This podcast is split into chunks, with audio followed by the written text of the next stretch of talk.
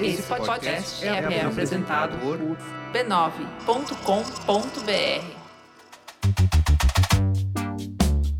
Olá, eu sou o Bruno Natal. Hoje é dia 27 de julho e no resumido número 172, a grande debandada, selfie fatal, ouro de sangue, robôs assassinos, dados médicos vazados, Wakanda Forever e muito mais.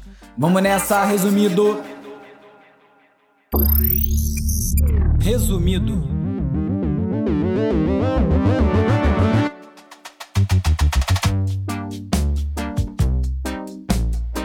Olá, resumista! Esse é o Resumido, um podcast sobre cultura digital e o impacto da tecnologia em todos os aspectos das nossas vidas. O Resumido é parte da Rede B9 e tem o apoio do Instituto Vero.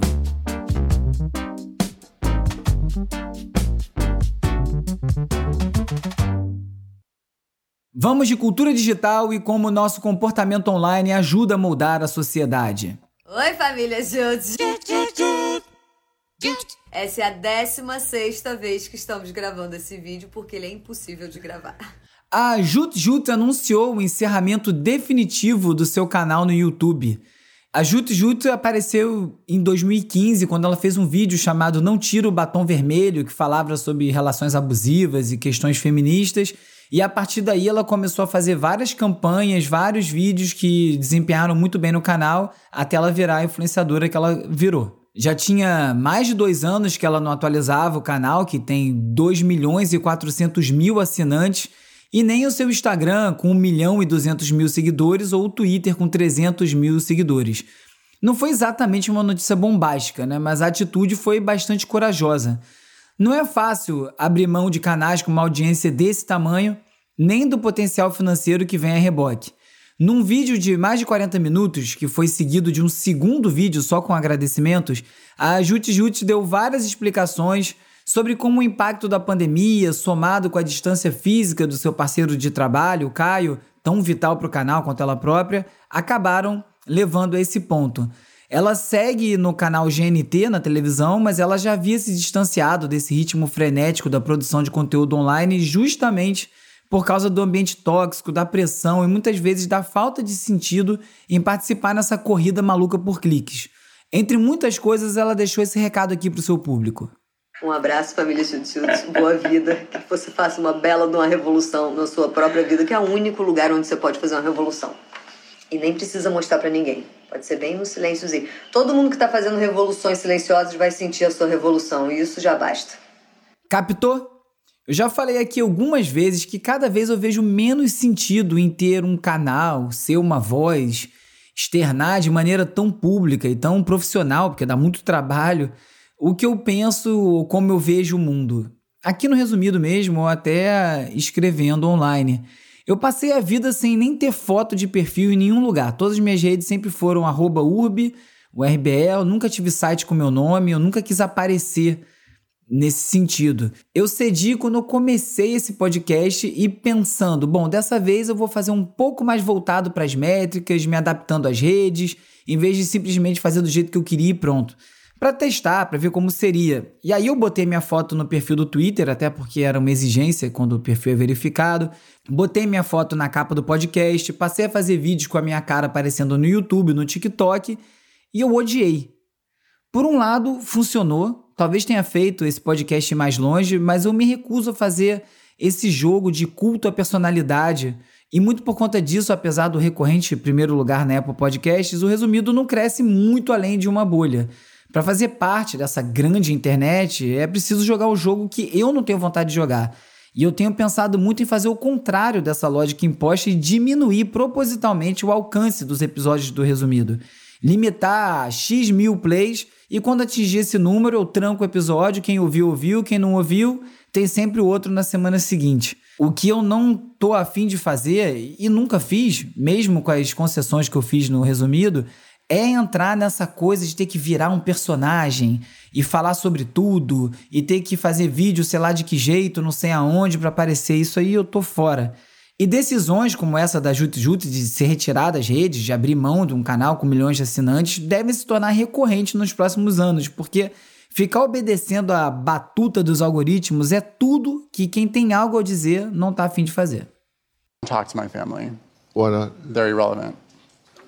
They're irrelevant. None of them have followers. If they got followers or got rich, I'd probably talk to them again. Now, hang on a minute. Did you just say I don't talk to my family because they don't have followers? If they had followers, they'd be here right now. A coisa anda tão doentia que no Instagram, um vídeo de um jovem de 21 anos que cortou relações com a própria família viralizou. Numa entrevista para o famoso programa do psicólogo Dr. Phil nos Estados Unidos, esse jovem diz que ele não tem nenhum motivo para se manter próximo de pessoas que não agreguem influência à sua vida e que por isso ele bloqueou da vida dele online e offline os parentes que tinham poucos seguidores, incluindo a mãe, a irmã. O caso parece quase patológico, mas não é difícil imaginar esse tipo de raciocínio sendo feito por alguns influenciadores por aí.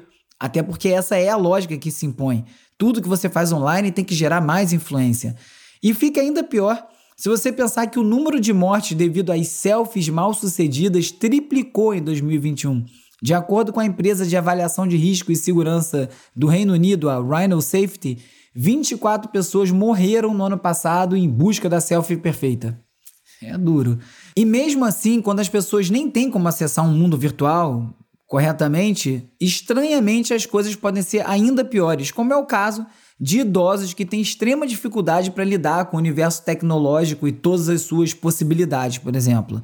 E ser excluído por um neto sem noção, igual o rapaz aí que eu mencionei, não é a única coisa que pode acontecer com quem passou a maior parte da vida no formato analógico. As muitas opções para você assistir uma partida de futebol podem ser um grande atrativo para um nativo digital, mas para muitos idosos isso significa um obstáculo grande, quase intransponível. A BBC explicou como a chegada dos streamings voltados para o esporte acabou excluindo uma parcela de espectadores que estavam acostumados a assistir na TV aberta, no radinho e vendo os horários divulgados no jornal impresso.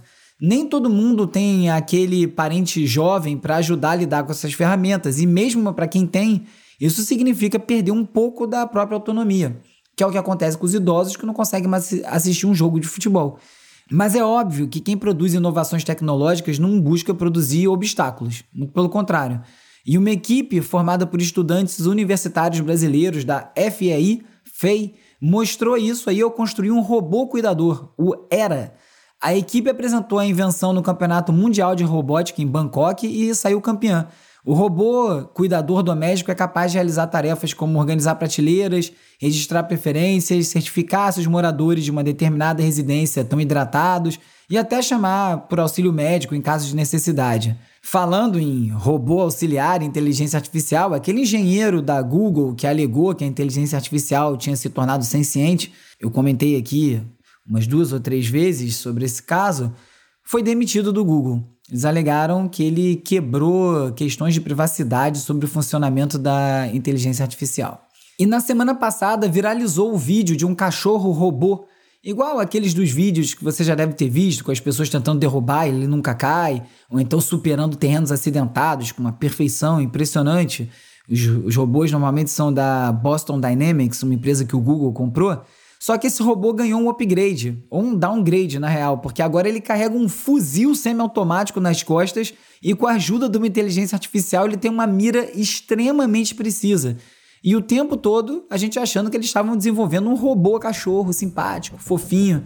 Mas não, o objetivo desse robodog é atuar como um assassino eficiente e incansável.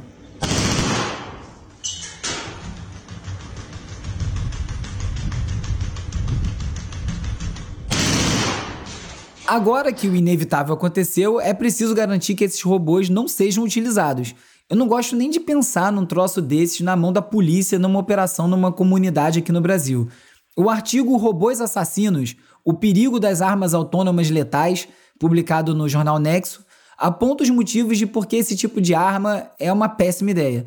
A gente não pode delegar para os robôs a decisão sobre quem deve morrer, porque, por mais avançada que uma inteligência artificial possa ser, nada garante que os direitos humanos não sejam violados, principalmente se a gente levar em consideração o festival de viés racista que a gente vê nas aplicações como o reconhecimento facial. Nos Estados Unidos, defensores dos direitos humanos estão processando a cidade de Chicago, isso mesmo, processando a cidade, pelo uso da tecnologia de detecção de tiros. Essa ferramenta construída pela empresa ShotSpotter, falei sobre eles no episódio 138, promete identificar e localizar ações de tiros na cidade e com isso gerar um alerta sobre tiroteios e notificar a polícia. Acontece que a polícia de Chicago utilizou essa tecnologia, que é considerada imprecisa pelos especialistas, como uma prova principal para identificar um culpado de homicídio. A investigação policial vinculou esse crime a um homem de 65 anos chamado Michael Williams, que foi detido em 2021 e passou quase um ano na prisão antes de ter o caso dele arquivado por falta de provas. Os investigadores cruzaram os dados coletados por esse sistema de detecção de som de tiro com as imagens do Williams passando de carro próximo ao local onde supostamente havia ocorrido o tiroteio, e só com esses dados, comprovando que ele não estava no tiroteio, eles encerraram as investigações. A DALL-E, a inteligência artificial artista que transforma prompts de texto em imagens ultra elaboradas e realistas, já está com um milhão de pessoas na lista de espera para testar a ferramenta. Eu estou experimentando com a ferramenta Mid Journey, consegui um acesso através do Discord. Acho que agora está liberado para todo mundo para testar essa ferramenta um pouquinho. Falei bastante do Dolly aqui nos últimos episódios, né? E na semana passada, o Diabo oficializou a sua campanha para reeleição num evento no Maracanãzinho. E as pessoas que não têm mais que dois neurônios, não se informam e possivelmente não conseguem nem andar e mascar chiclete ao mesmo tempo, precisavam retirar um ingresso gratuito na plataforma Simpla para conseguir comparecer a esse belíssimo evento. Não demorou para que alguns grupos críticos ao desgoverno se organizassem com o objetivo de esgotar os ingressos e esvaziar o evento. Foi a mesma tática usada pelos fãs de K-pop nos Estados Unidos num evento da campanha do Trump em 2020. Falei sobre essa ação no episódio 66. O erro aqui no Brasil foi ter divulgado a campanha de esvaziamento, que aí deu chances para a equipe do Arminha lá se organizar. Mesmo assim, parece que o evento não encheu. Para completar, o PL, que é o partido do candidato, pediu para a empresa responsável pela distribuição de ingressos fornecer os endereços IP dos usuários que adquiriram as entradas. Endereço IP é o endereço único de uma máquina conectada na internet. A Simpla diz que recusou o pedido e, contrariando o que disse o PL, que afirmou que tinha enviado para o TSE tanto o endereço IP quanto os demais dados dos usuários que boicotaram a convenção.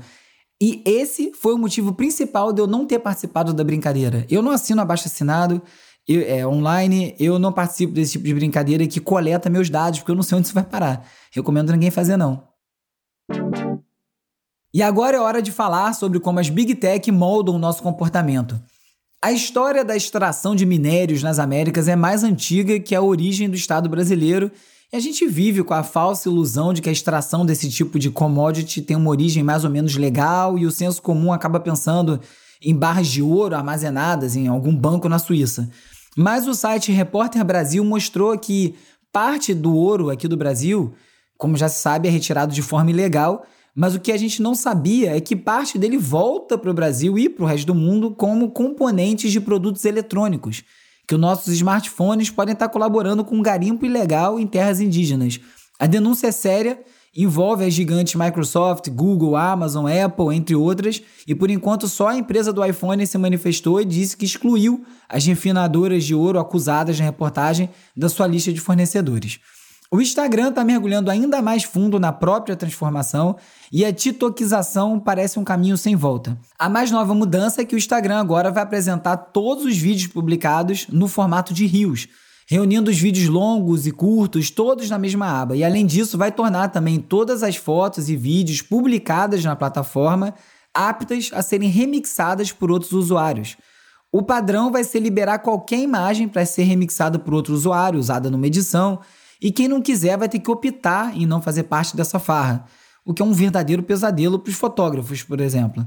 No TikTok já é mais ou menos assim, mas é outra plataforma, né? As pessoas já publicam por lá sabendo que a cultura do TikTok é essa. Isso faz até você escolher o que você vai postar num lugar e o que vai postar no outro.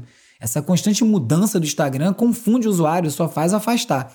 O do Instagram nunca foi é, esse propósito. Então é por isso que enquanto você ouve essa notícia, deve estar pensando em quais fotos do seu feed você jamais gostaria de ver remixada ou descontextualizada. As fotos antes dessa mudança não estão autorizadas, nenhum conteúdo, mas o padrão a partir de agora vai ser estar autorizado a ser remixado, então fica de olho. Ouve essa.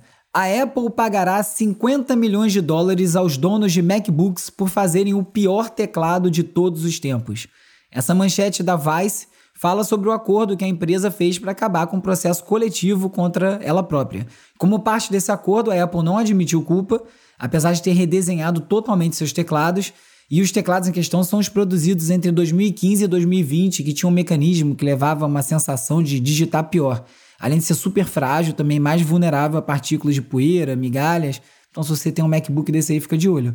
E depois de uma década, o Google resolveu ressuscitar o seu projeto de óculos de realidade aumentada, um dos grandes micos da empresa, né, o Google Glass.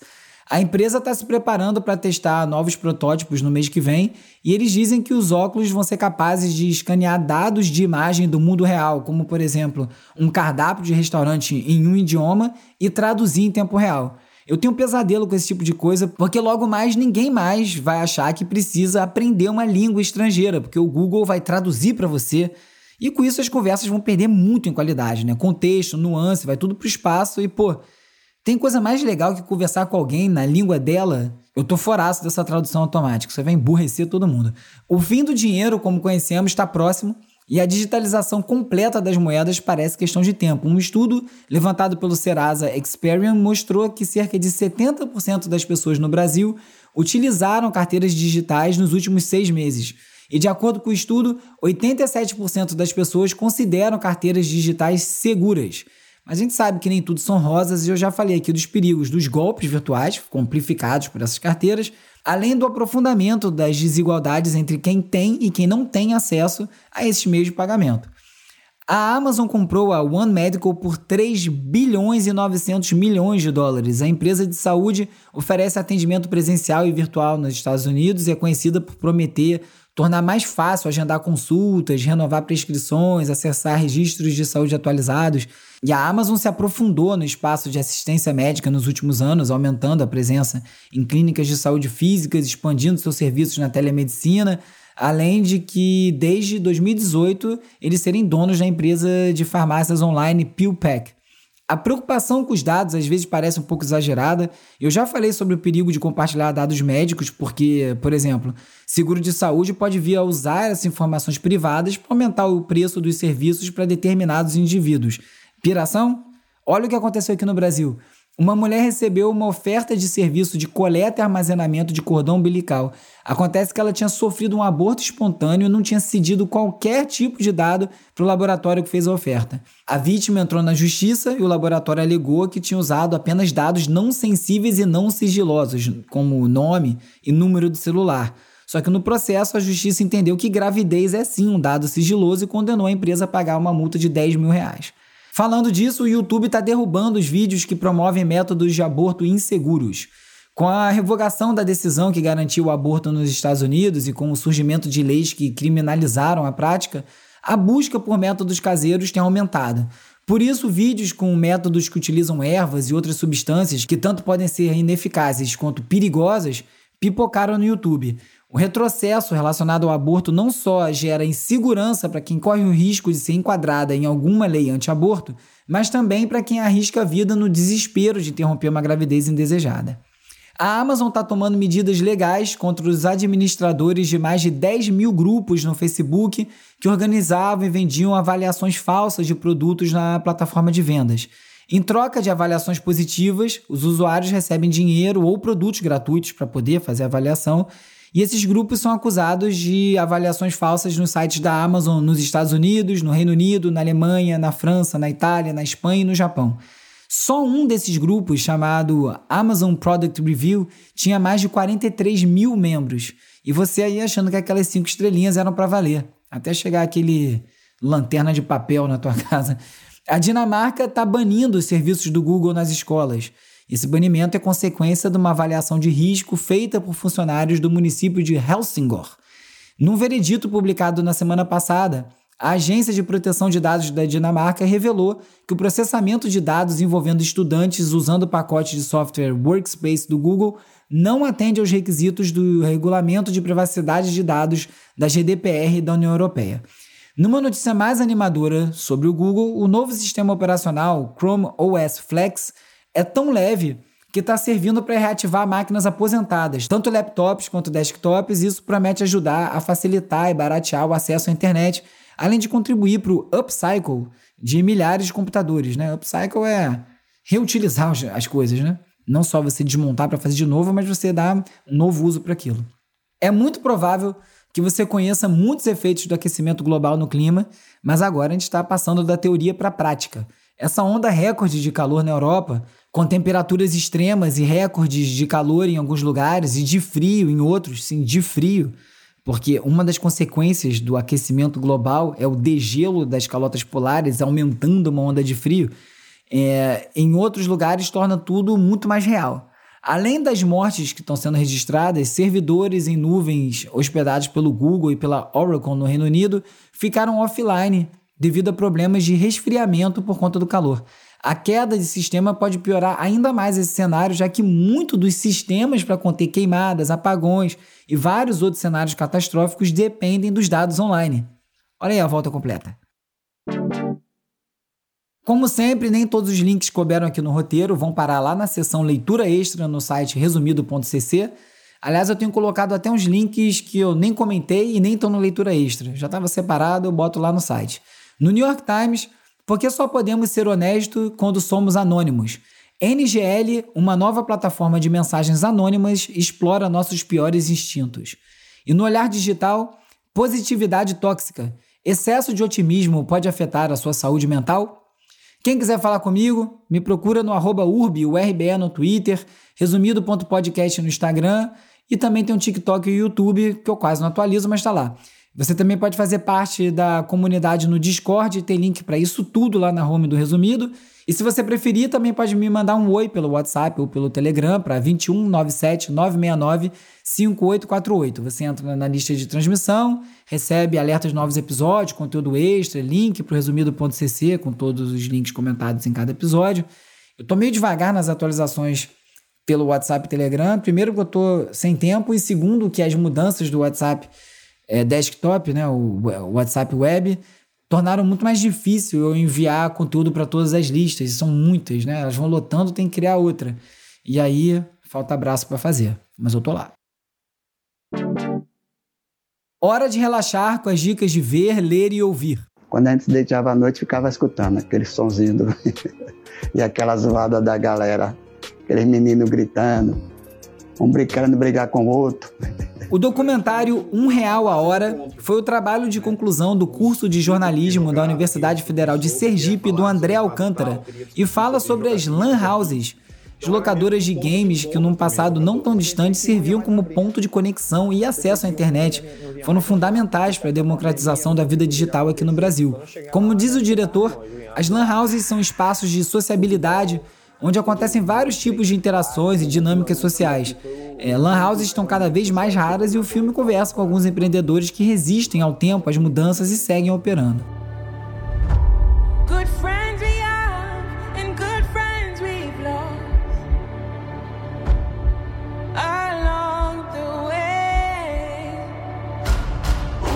Saiu o trailer de Wakanda Forever, continuação do Black Panther, Pantera Negra, e o trailer é um clipão nessa onda dos after movies, né? Ninguém mais quer contar uma história, tudo tem que caber em um minuto.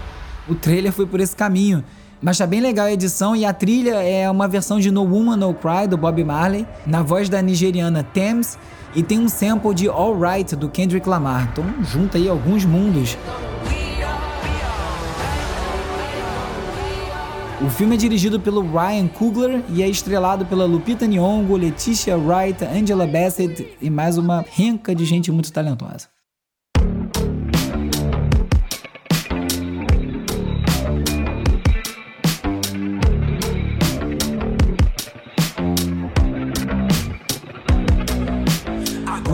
Remix do Fuck the Zeitgeist desacelera a boa ritmo do algoritmo do poderoso Autoramas e cria uma trilha sonora perfeita aqui pro resumido, saca a letra? O grande Gabriel Tomás acerta mais uma.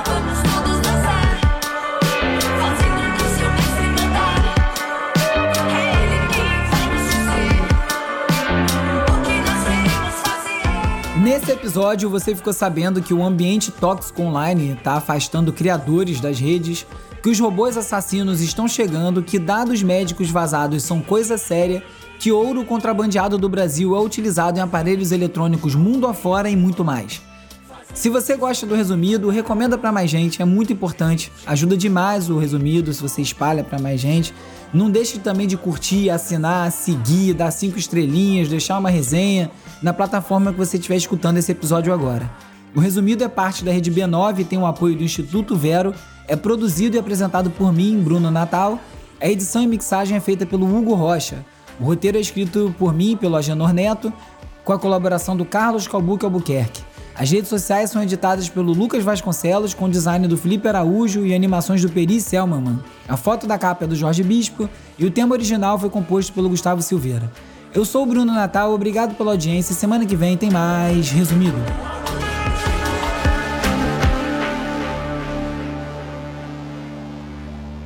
Esse podcast é apoiado pelo Instituto Vero. Resumido. Resumido.